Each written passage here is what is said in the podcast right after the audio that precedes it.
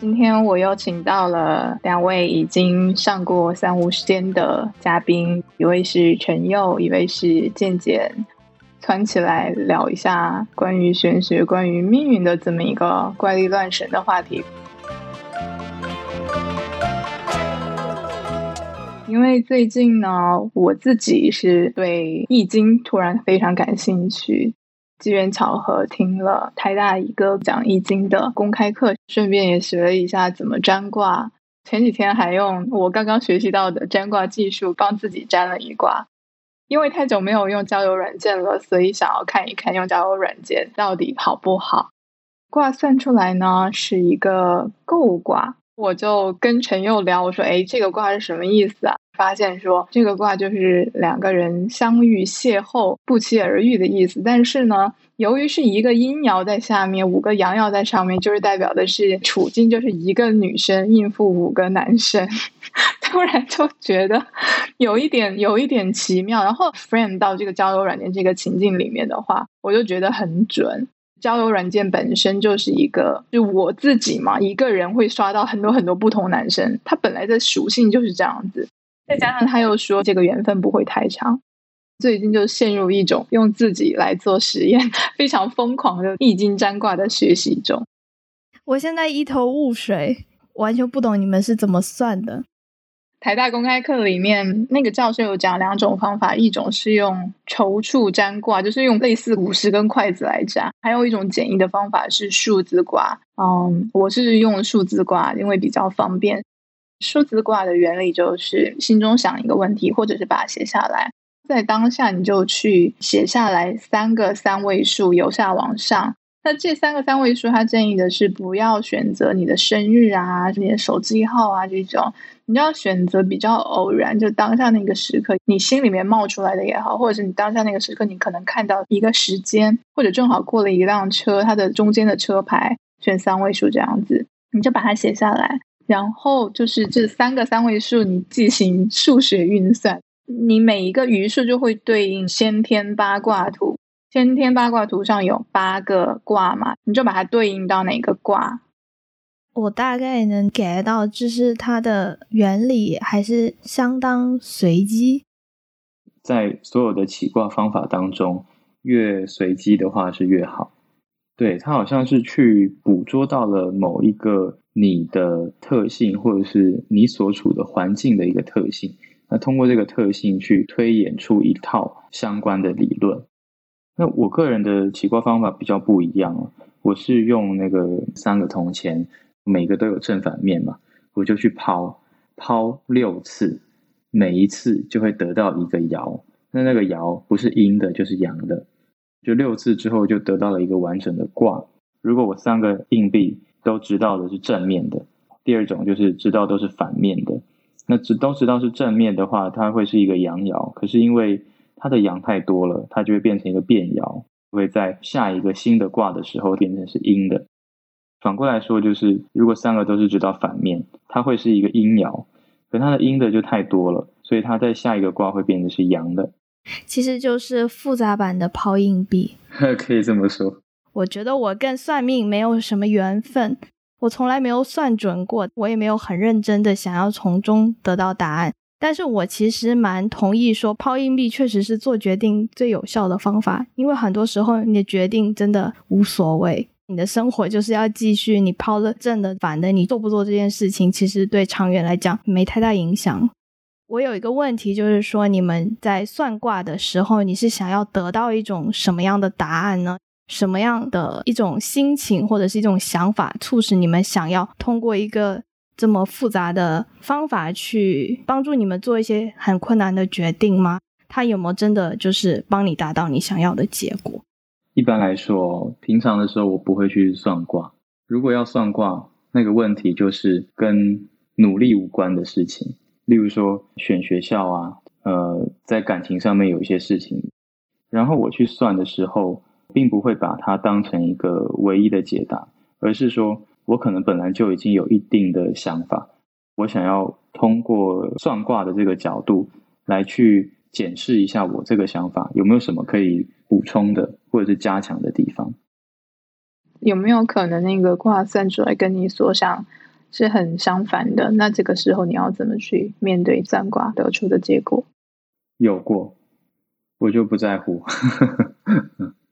但其实还是内心非常的坚定，只是就是看一看。我目前不太需要这方面的东西，可能是因为我的生活处于比较平和的一个状态。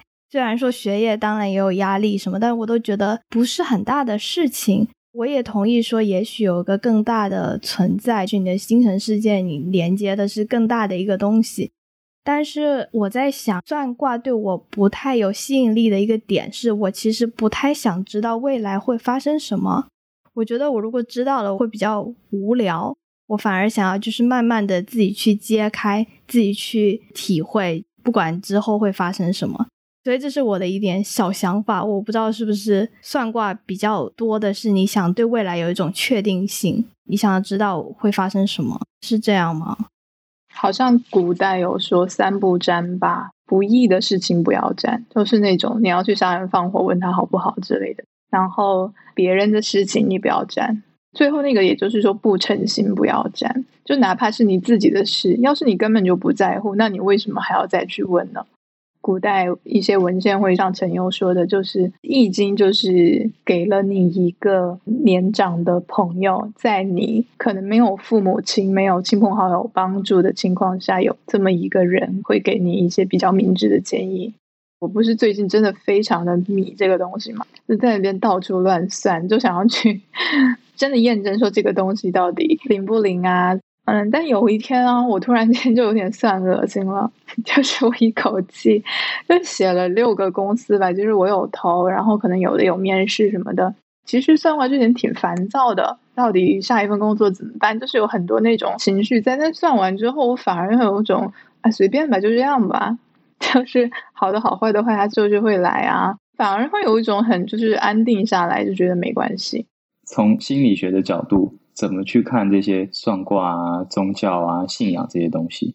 那心理学它是不去探讨这些东西是否为真，而是去探讨这些东西是否对你有帮助，而且是正向的帮助。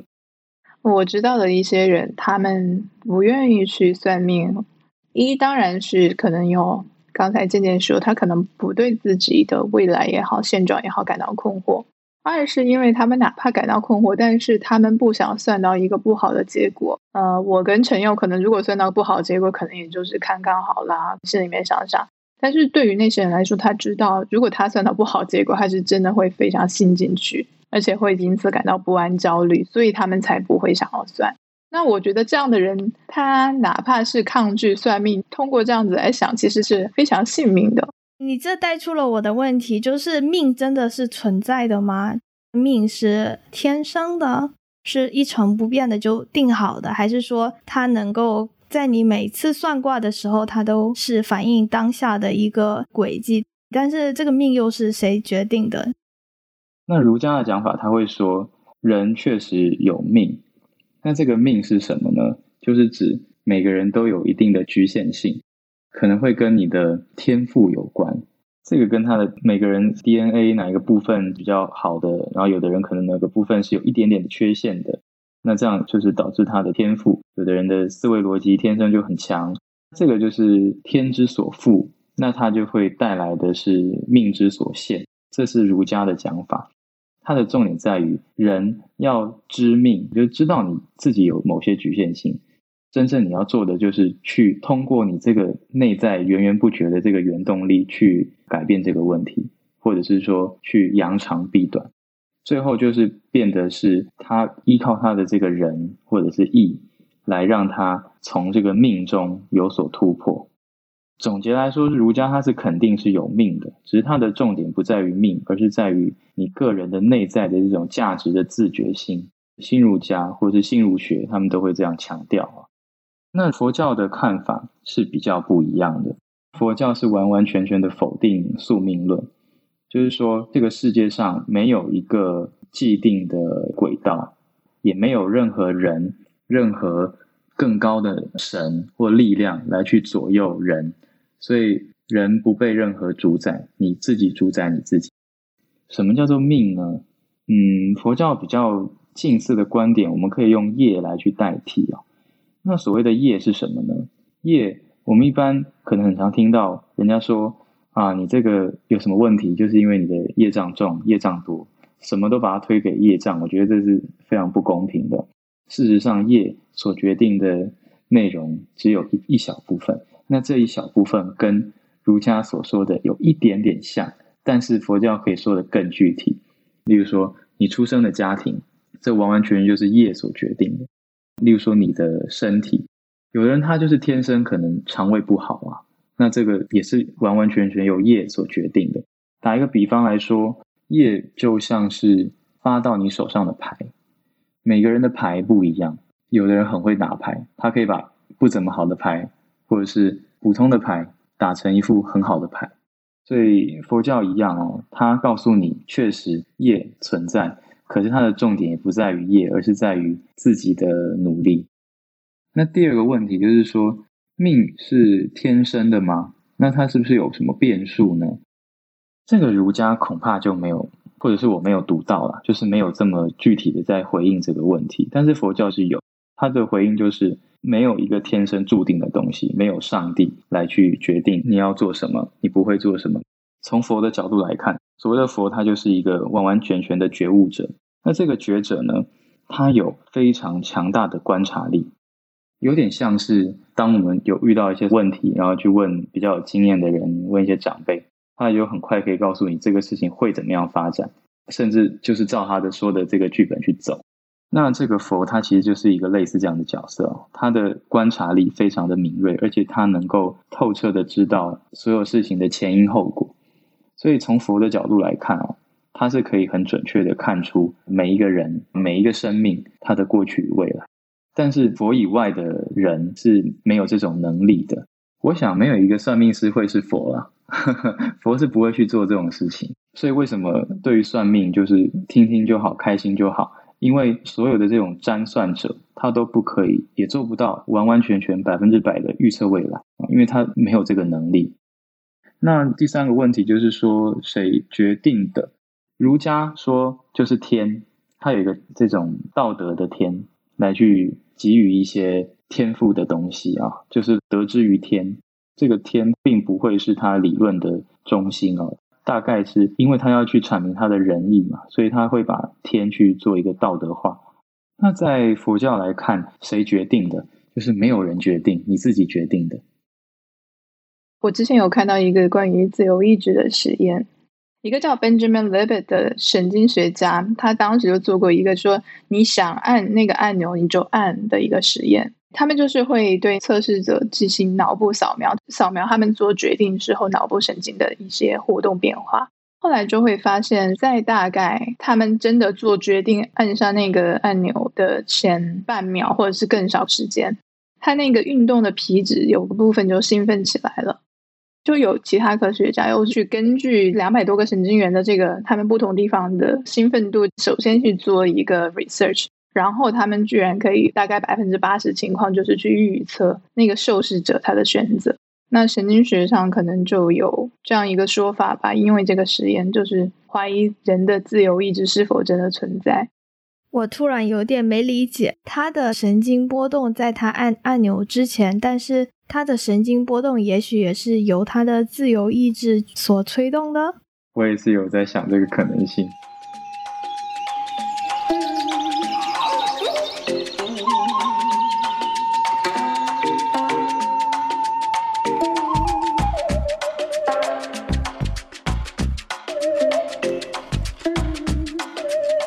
讲到你说那个佛的观察特别敏锐啊，那这一点也有联想到了荣格那个很有名的心理学家，他也研究易经，然后他当时还要写一个 paper，但是那个 paper 反正在学界就是大家都很不以为然。他推出了一个概念叫共识性，时时间的时，共同的共，在解释这种有意义的巧合。他就是想说，也许。在看似表面没有因果关系情况下出现的事件，其实是有意义的关联在一起的。那个佛的观察力是怎么来的？其实是跟他的禅定有非常大的关系。就是说，人在呃，例如说静坐啊、冥想，累积到一定的程度之后，他可以具有一定的一种智慧。那这种智慧是跟我们一般说的聪明没有关系的。要讲的玄一点，就是佛他有神通，他有六种神通。那这种神通确实是一种感官的延伸，它可以帮助你了解到很多东西。例如说天眼通，就是你可以看到很远的地方，那这是程度比较低的。那程度高一点，你可以甚至看到地狱啊，看到前世啊什么的。那还有耳通，就是你可以听嘛，可以听到很远啊，听到甚至是别的星球的生命啊。还有一个是神足通，想到哪里就可以到哪里，瞬间移动的那种感觉。我现在就想报一个成佛速成班，哪里可以报名？好想成佛啊！哎，你提到这个哦，速成，呃，应该是不太可能。OK，是有可能的，而且你要去报佛教里面的密宗，密宗就是特别强调可以速成。那我我自己有在那个真言宗学习嘛？那真言宗的这个创宗派的开创者，他叫做空海和尚。那这个空海和尚他就有提出一个佛教的理论，叫做即身成佛。即就是即刻的那个即，身体的身，即身成佛，就是你今生你当下你可以快速的成就佛的这个果位。那如果你去其他宗，可能就会比较慢一点啊。开开玩笑啊，不是啦，就是看你适合什么去什么。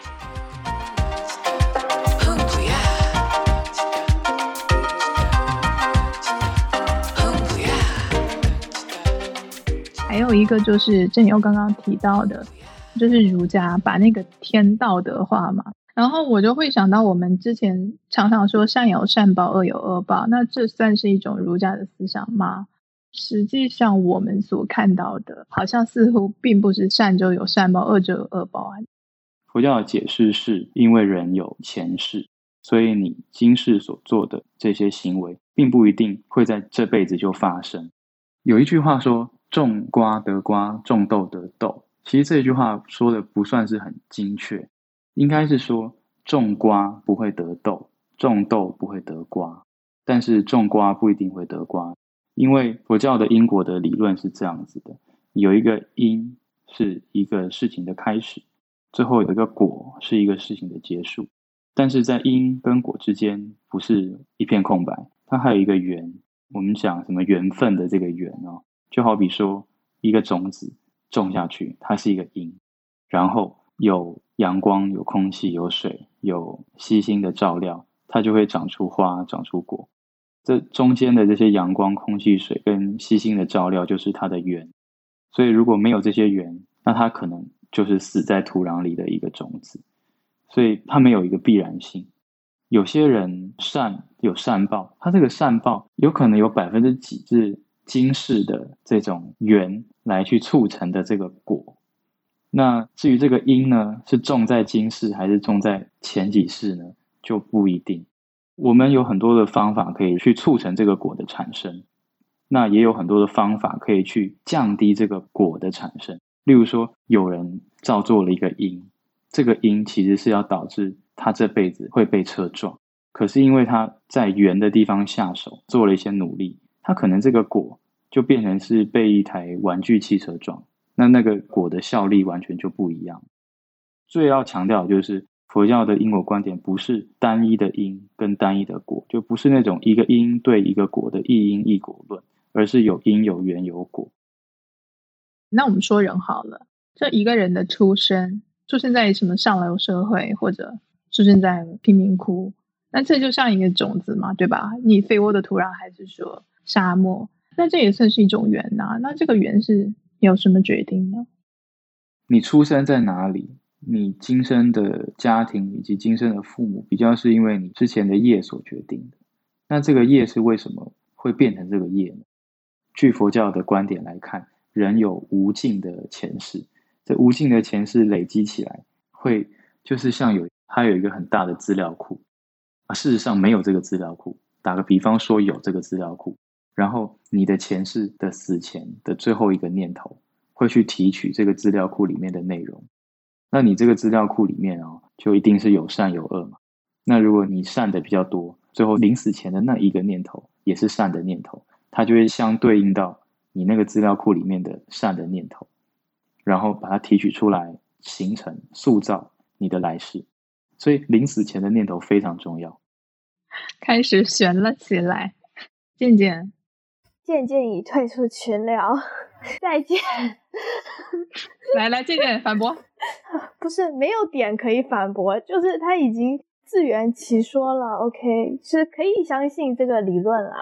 就是我我不知道你是怎么投胎的，就是前世还有后世。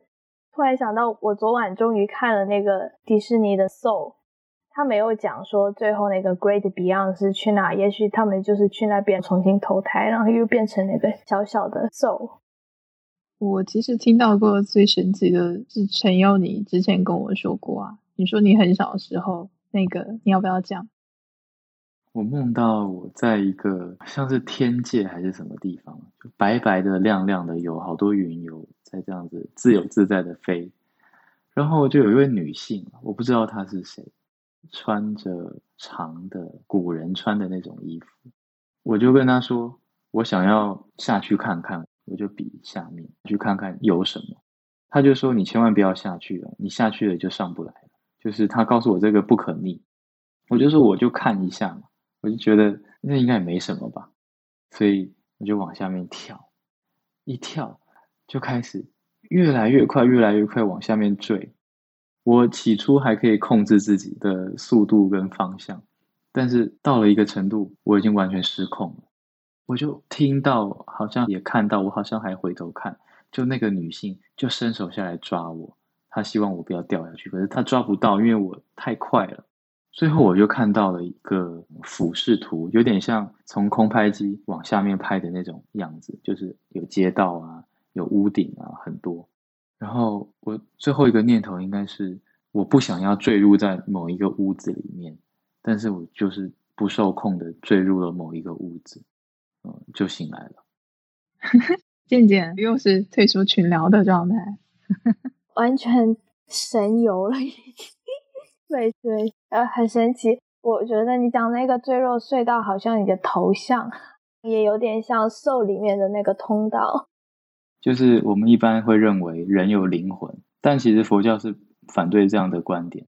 佛教认为的是，你去投胎的那个本体就是你的第八意识。人有八种意识，如果你只有眼、耳、鼻、舌、身，但是没有第六个意识的话，那你前面五个意识是运作不起来的。你必须要有第六个意识，才可以把你所看的、所听的统合在一起。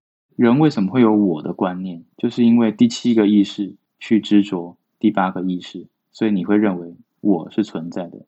第八个意识就是作为投胎的主体。我们每次投胎，在佛教来看，不是灵魂，而是第八个意识。第八个意识呢，它其实是一种功能，而不是实体。它这个功能就是可以累积你在这个意识里面造作的一切的行为。那它自己本身也是会生灭、会变化。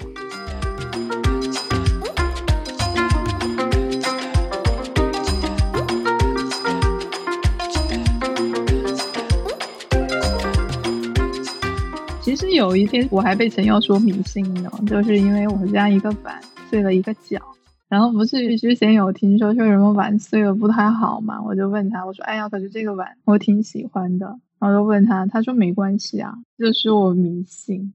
那我就想问啊，那迷信跟所谓的正统玄学这到底有什么区别啊？就你怎么说，就是这些东西都是非表面因果相关的，那你为什么说这个就是迷信？然后其他的就不是。我觉得玄学就是系统性的迷信，迷信是你只是看一个表象，你没有背后的理论支持。正统学学需要像陈佑这样，就是一本正经的胡说八道，是有系统性的迷信。我这样子来回应啊，就是由释迦牟尼他的个人的不断的练习所建构的一个教团，跟这个教团所拥有的理论。这些理论都是他们亲自有实践过的啊，是可行的，是可操作的。我觉得在这之外的，可能就是比较属于迷信的，就是其实是没什么效果的，或者是会产生反效果。我觉得往大了讲，可能每个人都是需要找到一个自己看待世界的一种眼光。你怎么看待这个世界？你怎么去观察的？你可能会有一个框架。所以对有些人来说，可能是比较偏科学；有些人是以宗教啊，或者是玄学；有些人是以那种努力上进、奋斗的框架。我觉得都可以搭一个自己喜欢的。也可以说是滤镜也好，去看这个世界。你要说对科学相信，你也可以变成一种信仰啊，对不对？上升到一个信仰级别的。那常常对科学非常坚定的相信的人，会比较容易排斥玄学。但是反过来，我好像并没有太常看到一个对玄学特别相信的人会特别排斥科学。什么练功不吃药那种，那个就是比较邪教了嘛。但是你很少，比如说你信星座信什么就不相信重力的原理啊，或者怎么样。我觉得相信玄学这个东西背后吧，就有一种好奇心也好，或者开放度那个东西在哪里，就是你选择去相信一些暂时还不是非常那么确定的一些事情。我不用玄学这个词啊，因为玄学这个词可能定义会比较困难一点。我用佛学这个词，我的观点就是，科学与佛学确实有在精神上是有相通的地方。因为科学就是要通过人的观察啊、实验，反复的去看到一个物质的，当然也可以是心理的这个世界的真实的样貌。这个精神其实是与佛教是一模一样的。佛教也是希望能够透过各种方法。让你如实的看到，不管是你自己的心，还是这个世界。所以从佛教来看的话，佛教的层次，它有哲学的层次，也有科学的层次，也有心理学的层次。它在哲学上可能是，例如说有一些形上的啊什么的这种思辨啊，这种现象学的什么思辨啊这种东西。但它在科学上也是有，例如说对于宇宙的描述，对于身体的描述。那在心理学的话，也是有有学到一个，就是《大日经》。《大日经》里面就有强调，要让一个人如实的知道自己的心，如实知自心。呃，有什么狼心啊、虎心啊，就是要让你知道自己的心。所以我并不觉得科学与佛学是完全的对立的，他们核心的内在的精神是一样的，只是可能他们的观测的角度跟方法是不太一样的。我其实蛮同意的，叨叨刚刚对科学的解释也许有一点点误解，就是说科学它也不是一成不变的。当然不排除有一些人，也许是像小时候的我，就会觉得科学告诉我都是对的，然后任何其他都是迷信。但是如果你是一个真正科学的人，你反而会不害怕去推翻已有的。科学家在做的就是一直不断的推翻之前的理论。所以它并不是一个就是定的东西，一个一成不变的说你就是相信这个东西。所以真正的科学精神反而是不断的演变和不断的去钻研，去更接近真相吧。它不是一个信条，这个精神可能是一个信条。嗯，这个是我想补充的。佛说的话，佛的经，他有很多弟子嘛，每个弟子可能有自己的诠释的角度啊。在藏传佛教里面。它有一个仪式叫做辩经，它非常的鼓励你去针对每一个议题进行反复的辩论。他是相信真理可以透过你的辩论越辩越明。例如说诚实论、俱舍论、中论什么什么论，那其实就是这些论师对于佛教的一个看法。那他们中间也会有一些辩论的成分。所以佛教并不是告诉你一个定理，而是希望你可以透过自己去把这个事情辨明清楚。我其实是一个挺容易怀疑一切的人，所以我不太信任何东西，就是很难让我去相信一些教条。呃，可能是我没有接触到特别好的佛教的导师，就是如果是如陈友所讲，佛教是一个辩论的过程，是一个引导你去。这个我还比较能够接受，但是我不太喜欢的关于宗教的是很多那种教条式的东西，他不告诉你为什么，他只告诉你不能这样干，也不能这样做，不然你会有报应。这就是我天生会对这类东西非常反感的一个原因。对对，这也就是我为什么没有选择其他宗教的原因，因为好像某某一些宗教，我们不要说哪一个，就是有一些宗教它会比较教条式的。那我就不觉得为什么我不能做这个，是为了要荣耀某一个东西。我觉得我就是为我自己负责啊，为什么我要为了一个其他的东西负责呢？之前看那个《爱死亡与机器人》，其中有一集就是讲到说，就在古代的时候，一个工程师要改造一个人嘛，他就把那个人改造成为一个机器人，然后那个人就可以做一些很像超人会做的事情。我有点忘记那一集叫什么了，但那一集有一个宗旨，我大概 get 到是 magic 或者是超能力，就是跟进步的科学联系在一起的。比如说，科学现在能预测天气，那如果你在古代，你已经有现在这种预测天气的技术的话，那你就是一个有神力的一个人啊，对不对？如果有缘，这个科学发展到一两百年那个时候，那会不会科学有一天，它也可以通过非常清晰、人可以理解的因果关系，告诉我们这个佛为什么它可以观测到就是多少多少事，或者甚至说算法一个算式，它就可以做到跟佛一样。我觉得也可以用这个角度去理解，科学本来发展就是把人往超人类的、往接近神的方向去发展的。现在的这些算法本来就是为了预测你下一个会点击什么东西嘛，会买什么东西，就是已经在操控你的人生了，也在预测你的行为，还有这些东西，它已经是有点像神了。那再发展两百年，很有可能我们未来的佛就是一个 algorithm，就是一个算法。然后我在想，我虽然不太感兴趣知道我的未来会发生什么，但是我还挺想知道两百年后的人类会是怎么样。这个我可以算个易经的卦吗？这个已经超出我和陈佑的法力了，不好意思。而且这已经属于就是不逞不沾的那个。别人的事情不沾好吗？啊，好想知道。这个绝对是算不了的。你你知道为什么这个是算不了吗？它牵扯到的因缘太多了。算命这种东西啊，就是你算越小的事情，牵扯到的人越少的事情越准。你这种牵扯到可能七十亿，未来可能是一百亿的这种人的事情，就是太大了，是算不出来的。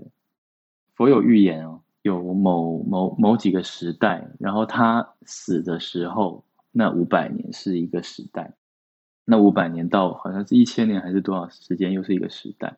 那我们现在又是处于一个末法的时代，我们处在这个时代，就是算是一个最糟糕的时代。这个末法结束之后呢，应该是说这个地球会就是重新的来一遍，现有的文明都会消失，然后下一期的佛。再来的时候，那就是一个新的时代，那个就是呃弥勒佛，他会再来，有这样的一个思想。所以我们还剩多少年？我觉得人类也是快消失了。我们会去火星吗？